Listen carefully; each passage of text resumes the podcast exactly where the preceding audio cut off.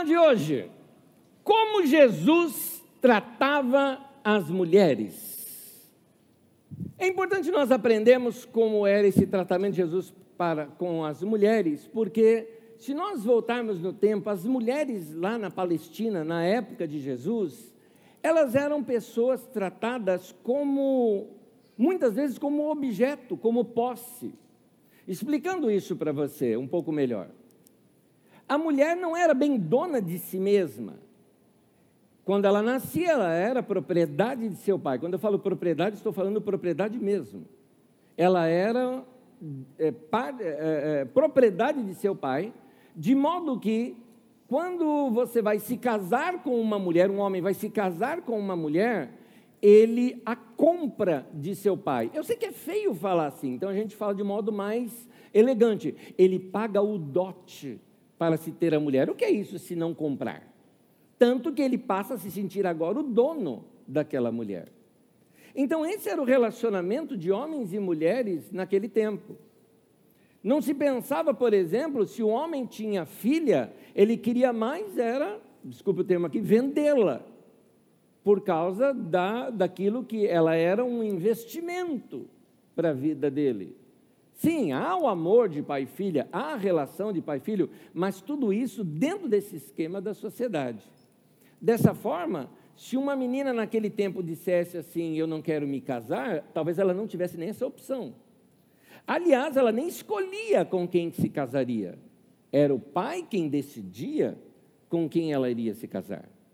Alguns casamentos, inclusive, algumas pessoas pensam isso talvez nas famílias mais pobres, mas não. Nas famílias mais ricas isso era mais forte ainda. Porque se você pegar famílias, principalmente famílias de autoridades, como por exemplo reis, esses sofriam mais, porque as meninas passavam a ser parte de acordos políticos uh, entre nações. Por isso que alguns reis tinham muitas mulheres, normalmente princesas, filhas de outros reis de outros lugares, porque tudo isso eram grandes acordos políticos. Mas Jesus não trata a mulher dessa maneira. Jesus é, compreende que a mulher era uma das classes sociais mais fracas nos seus direitos, sem privilégios, por isso ele as defendia e a defendia publicamente e mostrava isso, algumas vezes até com provocações em suas parábolas. Mas para nós entendermos isso, nós vamos ler uma das suas parábolas e colocá-la dentro do seu contexto, para que a gente compreenda um pouco melhor. Introduzindo aqui o assunto, ainda quero ler com vocês Lucas capítulo 15. Lucas capítulo 15, versículo 8 ao 10, uma parábola muito simples e eu explico, eh, vou explicá-la um pouco depois. Ou qual é a mulher que, possuindo dez dracmas, dracma é uma moeda de pequeno valor naquele tempo, uma moeda grega, possuindo dez dracmas e perdendo uma delas, não acende uma candeia, uma lamparina, e varre a casa e procura atentamente até encontrá-la? E quando encontra, reúne suas amigas e vizinhas e diz: Alegrem-se comigo pois encontrei a minha moeda perdida. Eu lhes digo que, da mesma forma, há alegria na presença dos anjos de Deus por um pecador que se arrepende. Vamos colocar inicialmente essa parábola dentro do seu contexto. O contexto da parábola é o seguinte: Lucas capítulo 15 começa uh, com Jesus recebendo em sua casa um grupo que para os religiosos era um grupo de pecadores. Este recebendo em sua casa dá uma ideia de alguém que fez um jantar, preparou um jantar, ou como a gente diria hoje, fez um churrascão e convidou os amigos. Ele convida algumas pessoas da cidade e convidou também alguns religiosos. Esses religiosos vão e ficam do lado de fora ali. Ah, ah, não entram porque eles estavam escandalizados de que Jesus come e recebe os pecadores.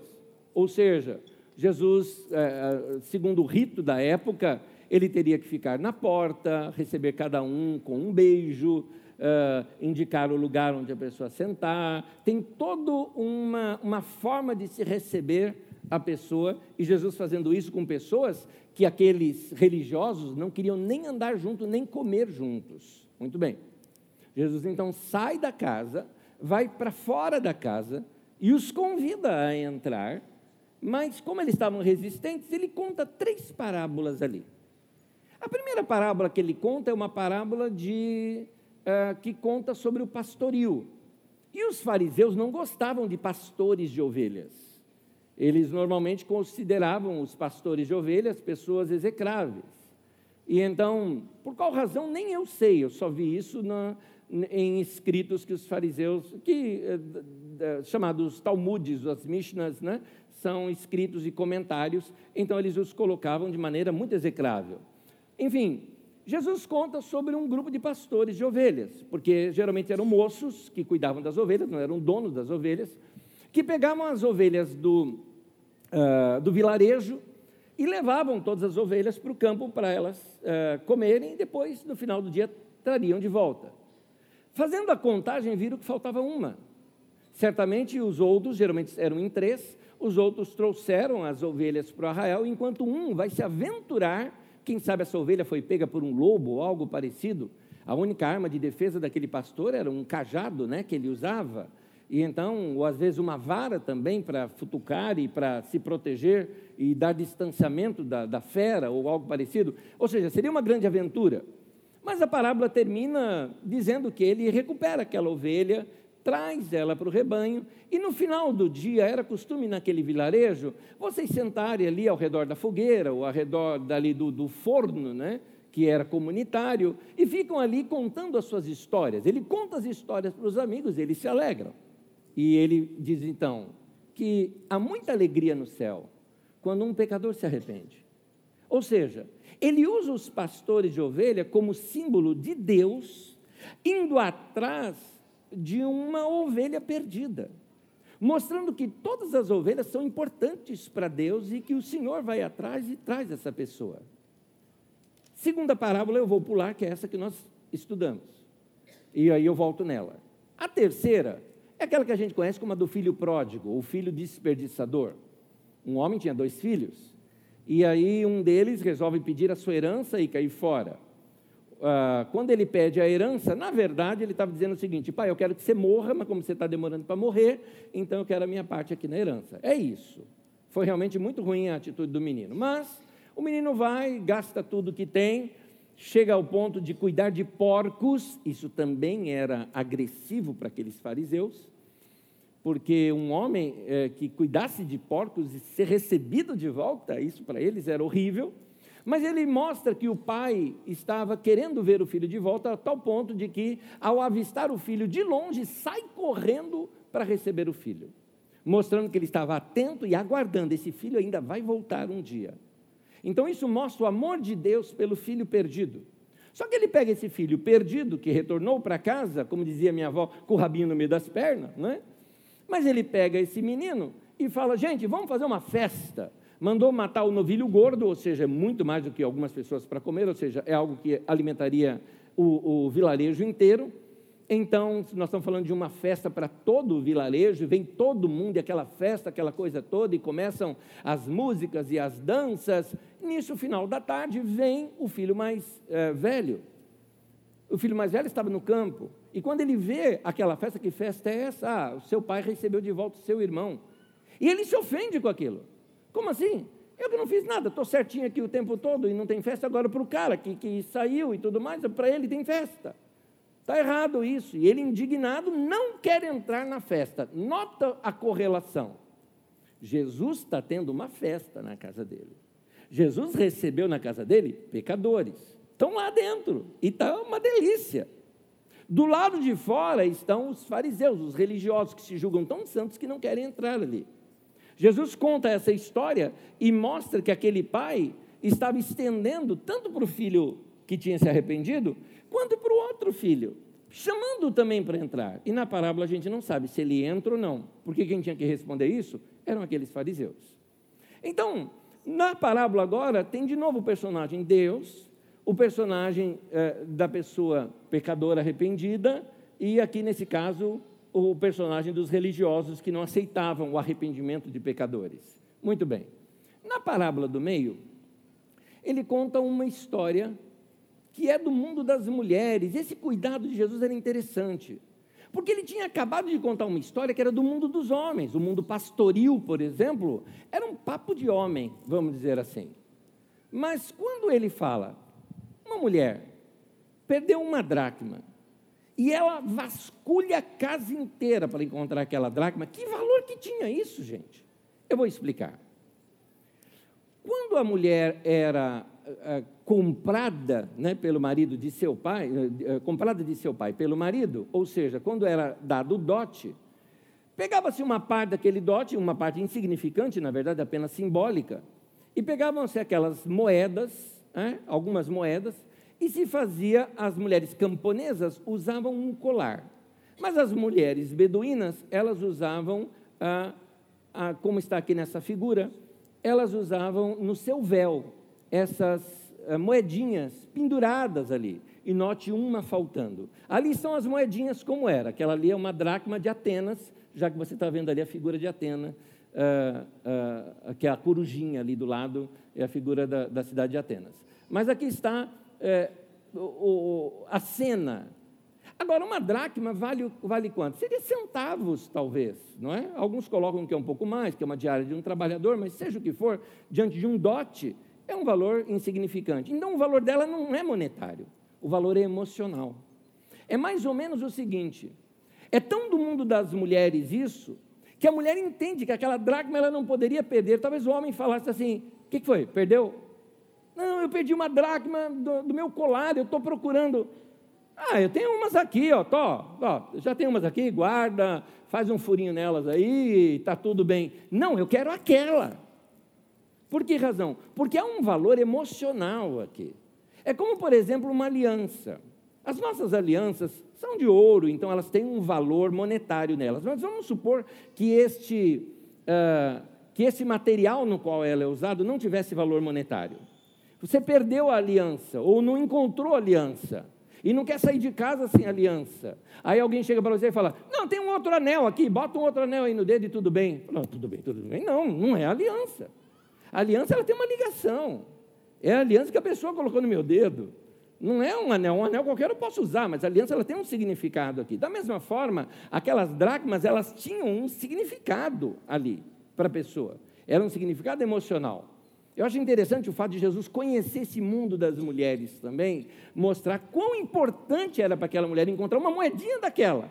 Mas encontrando, reuniu as amigas, no final do dia contou para elas e elas se alegraram com ela. Só que Jesus faz algo aqui. Ele conta essa parábola para explicar o amor de Deus pelas pessoas, que pode ser a pessoa, entre aspas, que se julga mais insignificante possível, uma pessoa que pode não ter valor monetário nenhum, quem sabe uma pessoa da sociedade no qual você fala é um indigente, mas que o amor de Deus é tão grande que vai procurar, procurar, procurar até que encontre essa pessoa e traga de volta. E os anjos de Deus se alegram com ele.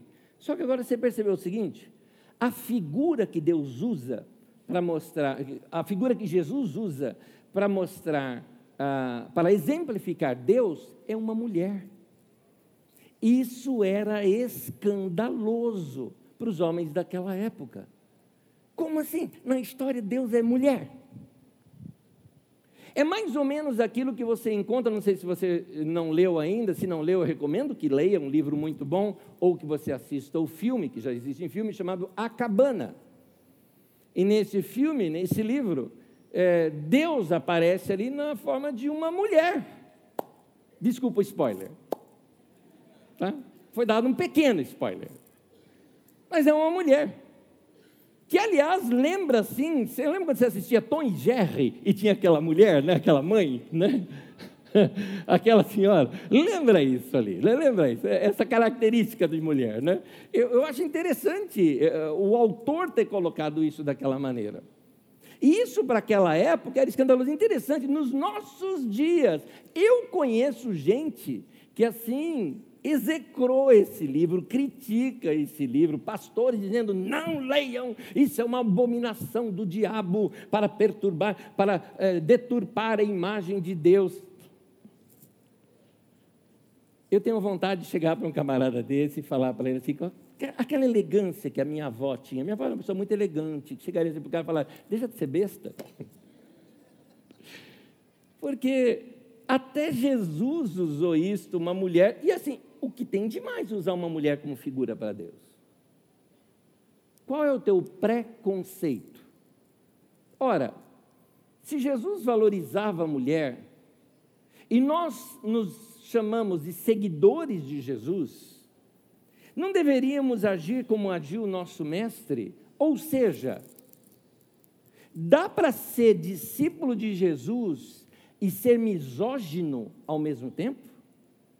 Para quem não sabe o que é o misógino, misógino é aquela pessoa que ele tem um sentimento de aversão, de repulsa, ou eu prefiro até colocar esse outro que parece até mais leve, mas é misoginia também, desprezo pelas mulheres e pelos valores das mulheres. Desprezo. Mais ou menos assim, isso daí é coisa de mulher, isso é coisa de mulher. Como se fosse de somenos. Por não compreender o mundo delas e os seus valores. Se Jesus não era assim, e se ele luta contra isso sua, nos seus ensinos, como você vai ver aqui alguns outros comigo, é, pode um cristão agir assim? Será que não está em tempo da gente repensar os valores femininos é, dentro da nossa sociedade? Ou melhor, vamos tirar aqui dentro da sociedade, da casa, da empresa ou da igreja, vamos tirar desse coletivo, vamos trazer uma coisa menor, dentro de casa. Você já percebeu, por exemplo, é interessante, homens, preste atenção, esse erro eu cometi, eu assumo junto com você, tá? Esse erro eu cometi. Sabe aquele erro de uh, dizer o seguinte: ah, não, eu ajudo a minha mulher em casa. E parece que a gente está assim, abafando, né? Fazendo isso. Quando você fala uma frase como essa, você está dizendo, é responsabilidade dela arrumar a casa e eu que estou sendo bonzinho ajudando. É dela, não é dos dois? Não é dos dois isso? Ou dos quatro, ou dos cinco, não sei quantos estão na sua casa? Eu aprendi isso, não foi sozinho, eu aprendi com meu filho.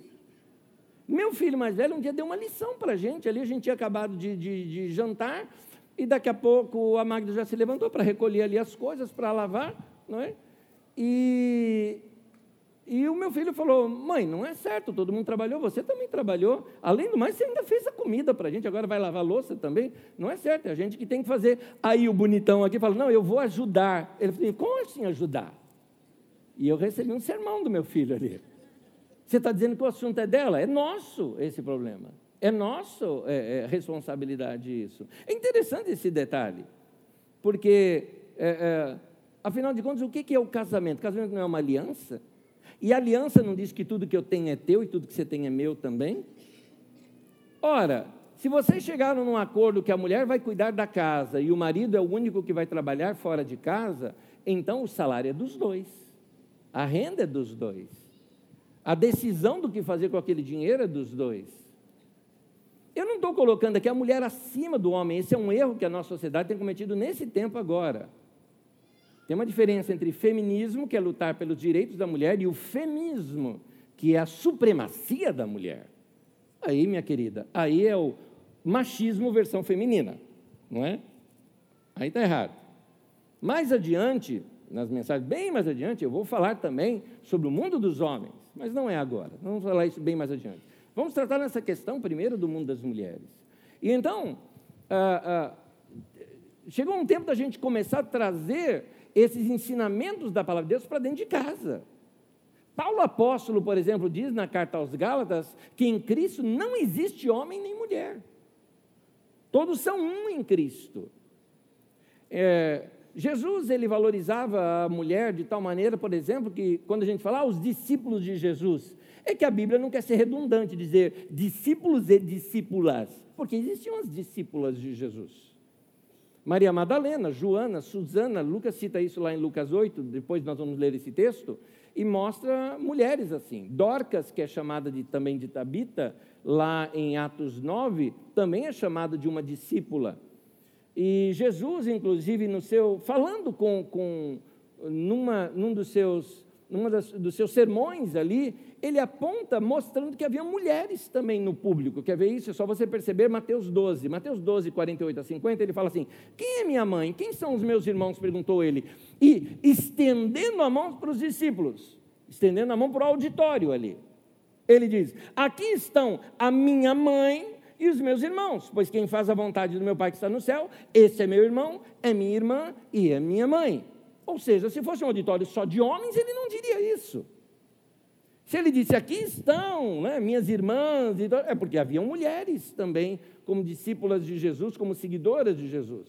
Por isso, Jesus se preocupava em também, muitas vezes, seus exemplos, ele chegava ao ponto de dar o exemplo repetido. De dar duas vezes o mesmo exemplo, eh, o mesmo exemplo não, ele usava dois exemplos idênticos para dizer a mesma coisa, só que um do mundo dos homens, outro do mundo das mulheres. Vou passar aqui na tela alguns para vocês, somente em forma de anotação. Lucas capítulo 5, Jesus, quando ele conta sobre não se põe remendo de pano novo em pano velho, é, porque senão vai rasgar o outro pano, você vai perder os dois. Ele está falando uma coisa que era do mundo das mulheres, lá daquela época. E quando ele fala não se põe vinho novo em odres velhos, ele está falando uma coisa do mundo dos homens. Sobre oração, em Lucas 11, Jesus conta uma, uma história sobre persistência na oração. E o ator principal da parábola é um homem. Em Lucas 18, ele conta também a mesma, mesma moral da história, persistência na oração, mas aqui a atriz principal é uma mulher. Em Lucas 13, sobre o reino de Deus, ele fala: é como um grão de mostarda que um homem semeou na sua horta. Ou é como o fermento que uma mulher misturou com uma grande quantidade de farinha. Nota que ele, ele faz questão de dar exemplo do mundo dos homens e o exemplo também do mundo das mulheres. Lucas 15, que é o texto que nós lemos aqui, a parábola da ovelha perdida se referia ao mundo dos homens, mas ele também conta uma parábola do mundo das mulheres, que é a parábola que nós lemos da moeda perdida. Jesus toma o cuidado que o seu ensino seja compreensível às mulheres. Não só isso, o modo digno com o qual ele tratava uma mulher. Há uma história nas Escrituras Sagradas em que Jesus é convidado para jantar na casa de um, de um líder religioso, um fariseu. E Jesus vai, e aquele homem depois não dá muita bola para Jesus. E uh, essa mulher se condói, uma mulher que estava ali, ela se condói com tudo isso. Ela chora por causa disso, de ver que Jesus foi maltratado, não foi recepcionado como deveria ser, e ela chora aos pés de Jesus e lava os pés de Jesus e enxuga ali com seus cabelos, e o homem vem criticá-la por causa disso. Jesus defende a moral daquela mulher, defende a vida daquela mulher e expõe uh, o machismo daquele homem em público nessa conversa.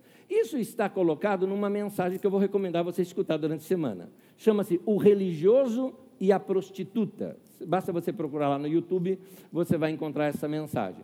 Nessa mensagem, o religioso e a prostituta, você vai ver essa história de como Jesus dignifica aquela mulher ali na frente de todos. Tem um outro é, texto das Escrituras, está em Lucas 13, no capítulo, no versículo 10 em diante, que a história é interessante tinha uma mulher doente no meio, uma mulher, ela, ela andava encurvada, não é? é sofria de uma escoliose gravíssima e corcunda. E ela estava na congregação, onde Jesus estava ensinando, naquela sinagoga. Certamente ela estava sentada na área das mulheres. As mulheres não podiam sentar onde queria, igual você chegar aqui e escolher o lugar. Não poderiam sentar na frente. Elas tinham que sentar num lugar mais ao fundo e separada dos homens. Jesus, sendo poderoso como era, várias vezes ele curou pessoas somente com uma palavra. Ele poderia muito bem chegar, mulher, seja curada, e a mulher ser curada lá, lá no lugar onde ela estava. Mas Jesus faz algo diferente. Jesus chama a mulher e traz a mulher na frente. Isso para os fariseus foi um escândalo, porque aquele lugar era lugar reservado só para homem. Mulher não podia pisar ali. E Jesus chama na frente. E um detalhe: era sábado. E o judeu não faz nada no sábado, Jesus cura a mulher. Ao ponto do homem falar: venham durante a semana para ser curado, mas não de sábado. Jesus estava lá com religião, Jesus estava mais preocupado com o bem-estar da mulher do que com as regrinhas daquela religião. E também o fato dele trazer a mulher ali à frente. Dignificou a mulher. Aí você pode dizer o seguinte: Anés, mas que coisa, né? Que povinho, hein? Que povinho machista naquele. O que, que tem a mulher ir lá na frente? Vou te contar uma história de uma cidade que você deve conhecer, chama-se Osasco. Nessa cidade, um pastor chamado Anésio foi, não sei se furtado ou se perdeu a carteira, aconteceu. E aí perdi minha carteira, tudo mais, e alguém sacou ali o dinheiro da carteira, pegou o documento ou jogou em algum lugar, alguém pegou, viu a carteira, estou supondo aqui, né, a história, estou supondo. Viu ali uma carteirinha de pastor, passou em frente a uma igreja, jogou dentro da igreja. Alguém lá na igreja pegou e entregou para o pastor, talvez o zelador entregou para o pastor, fizeram contato, a pastora Nete, comunidade de carisma, tal, tal, avisaram a secretária, acharam sua carteira e seus documentos. Muito bem, vou buscar lá amanhã. Amanhã o pastor está lá, você pega com ele. Muito bem, vou lá amanhã. Acontece que no amanhã, a gente, vida pastoral é assim, sempre cheia de surpresas. Teve um funeral, eu não podia. E a minha esposa foi no lugar. Minha esposa chegando lá, foi, eh, tinha lá a reunião, a tarde da benção, aquela coisa toda. Quando terminou, o pastor estava no púlpito e ela falou: aquele é o pastor, eu vou lá falar com ele. Quando ela foi chegando para entrar no púlpito, barrada. Irmã, mulher não pode subir no altar.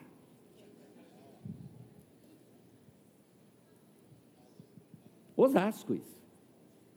Osasco. Então, quer dizer, acho que até o zelador deve ter, ser homem, né? Para poder limpar o altar ali. Né? É, essas práticas não parecem com Jesus. Porque nós lemos agora no texto que Jesus mesmo desrespeita isso, essas questões. Porque seus conceitos são outros na questão de valorização, no caso aqui da mulher. Jesus dignificava a mulher e a tratava com os mesmos direitos que os homens. Ele valorizava tanto que, se você pegar nas Escrituras Sagradas, você sabe qual é o maior diálogo que tem de Jesus nas Escrituras Sagradas? É o diálogo de Jesus com uma mulher em João capítulo 4. É, você nota ah, ah, essa importância que havia no ministério de Jesus. Tem um outro momento do ministério de Jesus que eu acho interessante. Jesus, Jesus chega na casa de um amigo com seus discípulos e, por alguma razão, tem algum assunto quente ali. Porque muitos ensinos de Jesus era assim: alguém faz uma pergunta e ele começa a responder ali no calor da, daquela pergunta. E a coisa ficou muito interessante. E todo mundo parando ali para ouvir o ensino de Jesus. Eh, esse, esse amigo dele, Lázaro, tinha duas irmãs, Marta e Maria.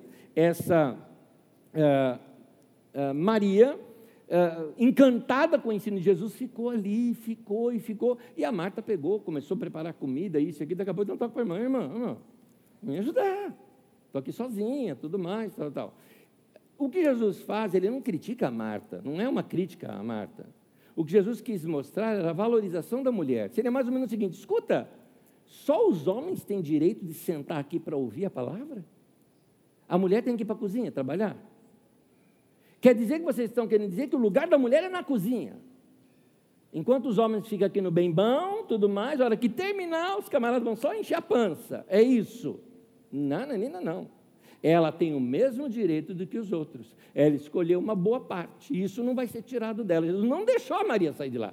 Deixa a Maria aqui. Deixa ela ouvindo. Na verdade, ele estava convidando Marta também para aquele momento. Era isso.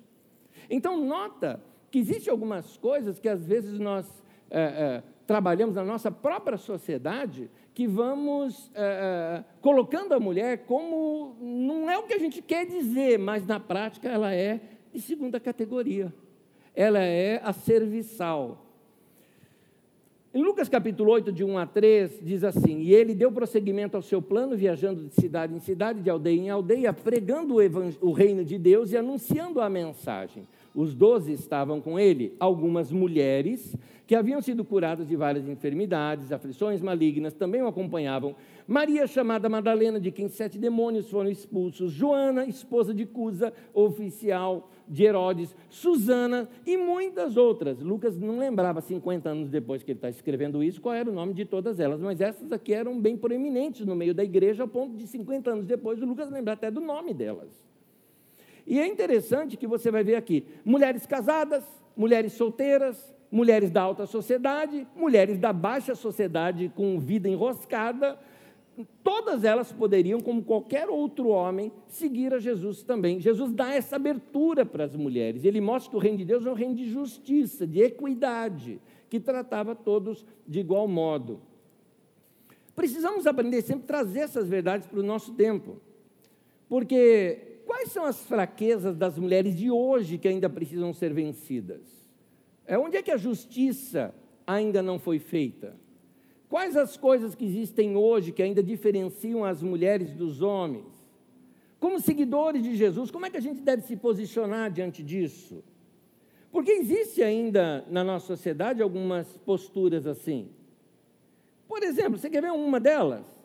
Ah, talvez uma delas mais característica por parte dos homens que que, que age com, com um certo humor tudo mais, mas sim tem uma misoginia escondida, é com relação à mulher no volante. Já percebeu isso? Eu me lembro uma vez, eu estava no avião e aí entrou uma voz feminina, gente achando que fosse a, a, a aeromoça, não era. Ah, Olá, meu nome é tal, eu sou a pilota do avião e tudo mais. E eu vi uns caras Alguns caras falam assim: não, é você não viu como é que a mulher dirige. Espera um pouquinho. Se você diz que a mulher dirige tão mal, por que, que seguro de carro, quando é de mulher, é mais barato? Hum? Porque já sabe que o homem apronta mais e bate mais. Então, as estatísticas mostram uma coisa diferente nesse sentido. Nós vivemos numa sociedade em que as pessoas querem colocar você dentro de uma caixa. E eles determinam os seus padrões. Determina o seu padrão, determina o que você tem que fazer, determina como você tem que se vestir, determina tudo para você. O que eu quero te mostrar é que Jesus está querendo mostrar que, da mesma forma como o homem é livre, a mulher também é para ser livre. Livre para tomar suas decisões Vamos trazer para o nosso tempo aqui agora. Um homem que queira ficar solteiro, o que, que você acha? Falo, escolha do cara. Uma mulher que queira ficar solteira, como é que o pessoal se refere a ela? É solteirona. Você percebe? E se uma mulher não quiser ter filho? Ela não tem esse direito? E se ela uh, não quer se casar, ela não tem esse direito? É óbvio que se você entra num casamento, esses acordos são feitos antes. E essa conversa deve ser feita antes. Para vocês saberem onde vocês estão amarrando seu burrinho, né? Os dois estão juntos agora.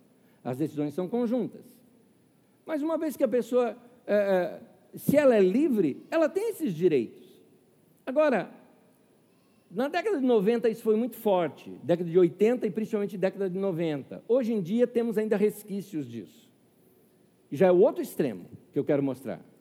O outro extremo em que, não, a mulher agora ela tem que se libertar, ela tem que trabalhar, ser uma grande executiva, ganhar muito dinheiro. Então, mulher é, até o nome já está já tá ultrapassado. Mulher moderna, né? se falava assim. A mulher moderna é aquela mulher que trabalha fora, dona do seu próprio dinheiro, ela tem o seu próprio carro, ela é uma executiva, tudo mais. E aí o que, que acontece? E a mulher que não quer ser mulher moderna? E se ela quer ser uma tradicional? E se ela gosta da casa? E se ela fala, não, eu curto mesmo é cuidar da casa, dos filhos, do meu marido, adoro fazer bolo, deixar a casa cheirosinha, eu gosto disso. Por causa disso, ela não é bem sucedida? Qual é o seu conceito de sucesso? Sucesso é ser o que a mídia fala? Sucesso é aparecer na mídia e ganhar muitos likes? Ou sucesso é simplesmente você ser você? Você ser autêntico? Aqui eu estou falando com os homens e mulheres. É você ser você mesmo, é ser autêntico. Então, é, tem mulher, por exemplo, que quer assumir, não, eu preciso trabalhar fora, não trabalho porque eu quero, eu trabalho porque eu preciso, no entanto, eu quero continuar cuidando da casa. Essa merece aplauso, porque é heroína, porque ajuda a fazer tudo nesse sentido. Devem ser admiradas. Agora, qual é a moral da história aqui? A moral da história é: seja livre. Pronto. Cada pessoa sendo original. Uma quer ser executiva, seja. Outra quer ficar solteira, que fique. A outra quer casar, que case e, e, e, viva bem com seu marido. A outra quer ter um monte de filho, que tenha. É, a outra não quer ter filho. Enfim, cada uma buscando sua própria definição do que é uma vida bem-sucedida, sem escravidão, sem peso, sem culpa, livre. Mulheres, para vocês eu vou dizer aquela palavra que Jesus disse quando ele chamou aquela mulher na frente para que ela fosse livre daquele mal, olha a frase que Jesus usa, Lucas capítulo 13. Jesus diz assim: Jesus disse, e aí falem comigo, mulher, você está livre. Palavra de Jesus para você. Palavra de Jesus para você. Seja você mesma. Para de aceitar a imposição dos outros. Tem gente que impõe sobre você é, como é que você tem que ser. É, inclusive, aliás, um detalhe, tá? Não é, não é só homem que faz isso, não. Boa parte da perseguição da mulher vem de outra mulher. Vem de outra mulher. Principalmente na questão de trabalho. Quem vai achar, por exemplo, se você for uma mulher muito bonita, tudo mais, nenhum homem vai chegar assim no seu trabalho e vai falar: ela é muito bonita, não deve ser muito, muito competente. Né? Já as outras, morrendo de inveja, vai falar: hum, cresceu só porque é bonita. E impõe sobre você, às vezes, eh, uma maneira de, a sua maneira de se vestir. Tem mulher, por exemplo, que ela se veste para as outras. Ela não se veste para si. Ela não se veste até para o seu amado, de repente ela é apaixonada pelo mulher, não se veste, ela se veste pelas outras. Então, são determinadas coisas que colocam sobre nós. É, eu não estou falando aqui em questões de saúde, eu estou falando em questões de estética mesmo. Assim, qual o problema se você for gorda? Qual o problema? Não, é porque a mulher tem que ter a roupinha certinha, é, tudo mais, tal, tal. Ah, querida, isso aqui é coisa que o pessoal impôs. Pega os desenhos antigos, por exemplo. Você vai pegar um Michelangelo e tudo mais. Sabe as mulheres desenhadas? Elas são umas rechonchudinhas. Porque aquilo é bonito na mulher. Alguns países, aqui, países africanos, por exemplo, a beleza da mulher está em ela ser mais gorda. A mulher magra que é feia ali. E aí? Já tem umas aqui falando, eu vou para lá. Né? né? né? Tem de tudo. Tem uma coisa, por exemplo, engraçada que aconteceu, uma senhora africana, né?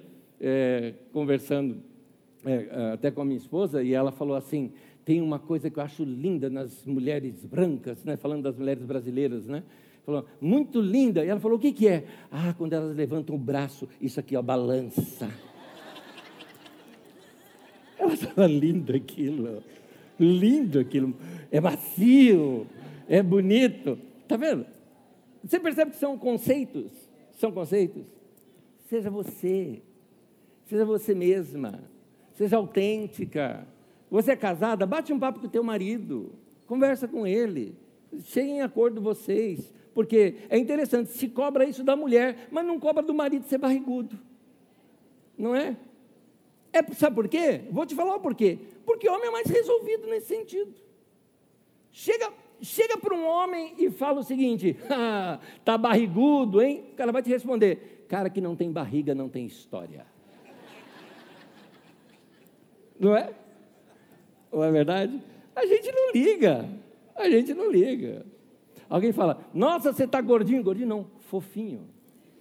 É assim que os homens fazem. O homem não liga. Agora, vocês, mulheres, ficam se perseguindo por causa da própria mulher. Então, minha dica para você é a seguinte: ó, vista-se para você e para quem você ama. Se não, você gasta um dinheiro que você não tem para ficar bem diante de gente que você não gosta. E aí? Vale a pena tudo isso? De repente é bom a gente se vestir um pouco. Ah, eu quero me vestir um pouco melhor. Deixa eu fazer a propaganda aqui. Bazar Social Carisma. Você já foi no bazar nosso aqui? É bom pra caramba. É, é, é, a mesma roupa que você encontra no shopping, você encontra aqui. Novinha, não é usado, não, novinha. Você vai ver. Dá até para comprar pelo Instagram. Procura aí, Bazar Social Carisma. Assim, com, comenda, chega na tua casa. Estou fazendo aqui a propaganda. Né? É o nosso momento jabá. Nosso patrocinador fazendo aqui assim. É, é, na verdade, o que eu estou querendo mostrar para você é o seguinte: o que é que Jesus quis dizer? Quando ele fala para aquela mulher, mulher, você está livre.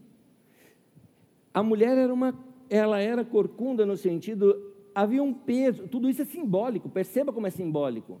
A mulher carrega um peso sobre si. Quando Jesus diz para ela que ela está livre, ela se sente leve.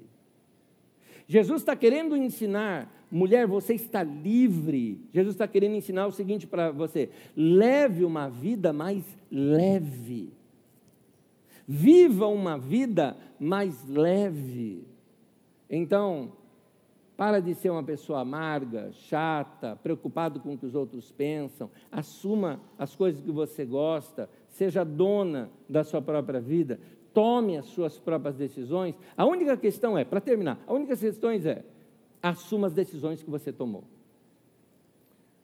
Ninguém é obrigado a casar, mas se casou, muda a vida. Não dá para levar uma vida de solteiro casado. O casado passa a viver para si e para o outro também. O casado presta atenção no outro, o casado vive para o outro, ajuda o outro e vice-versa. Nunca pode ser unilateral, senão o casamento não dá certo. Ninguém é obrigado a ter filho, mas se tem filho, não põe o filho na babá eletrônica, vai você cuidar do filho. É, tem muitas mães por aí que a gente chama de mãe de Facebook. O filho, na verdade, fica jogado, mas ela vive assim, tirando foto toda bonita com o filho, né? Olha que lindo ele, a criança aparece lá no cantinho da foto, e ela assim, né? Mãe de Facebook. Está se mostrando para os outros, na verdade, usando o filho para isso. Né? É, não faz isso. Não faz isso. Ninguém é obrigado a ter filhos, mas se tem filhos, se dedique. Exige cuidado da vida da gente, exige dedicação por parte da gente. A questão não é, é a decisão que você toma, mas o que é que você vai fazer com a decisão que você tomou. É aqui que eu estou no final dizendo com você, encerrando aqui com você, falando sobre maturidade. Maturidade não é tomar as decisões corretas sempre. Maturidade é saber lidar com as decisões que nós tomamos. Então, tomou a decisão, honre-a. A decisão é, vamos trabalhar e vamos cuidar da casa ao mesmo tempo, é muito difícil, mas honre. A decisão é, vamos ter filhos? Vão, então honre essa decisão. Seja qual for a decisão, nós precisamos aprender a tomá-la da maneira correta. Tem alguma coisa para fazer? Começa a fazer. Faz agora. Precisa cuidar mais da saúde? Começa a fazer, fazer exercício. A gente não acaba o culto tão tarde, ainda dá para fazer uma caminhada hoje ainda. É, é, o casamento está meio enroscado por causa das questões financeiras.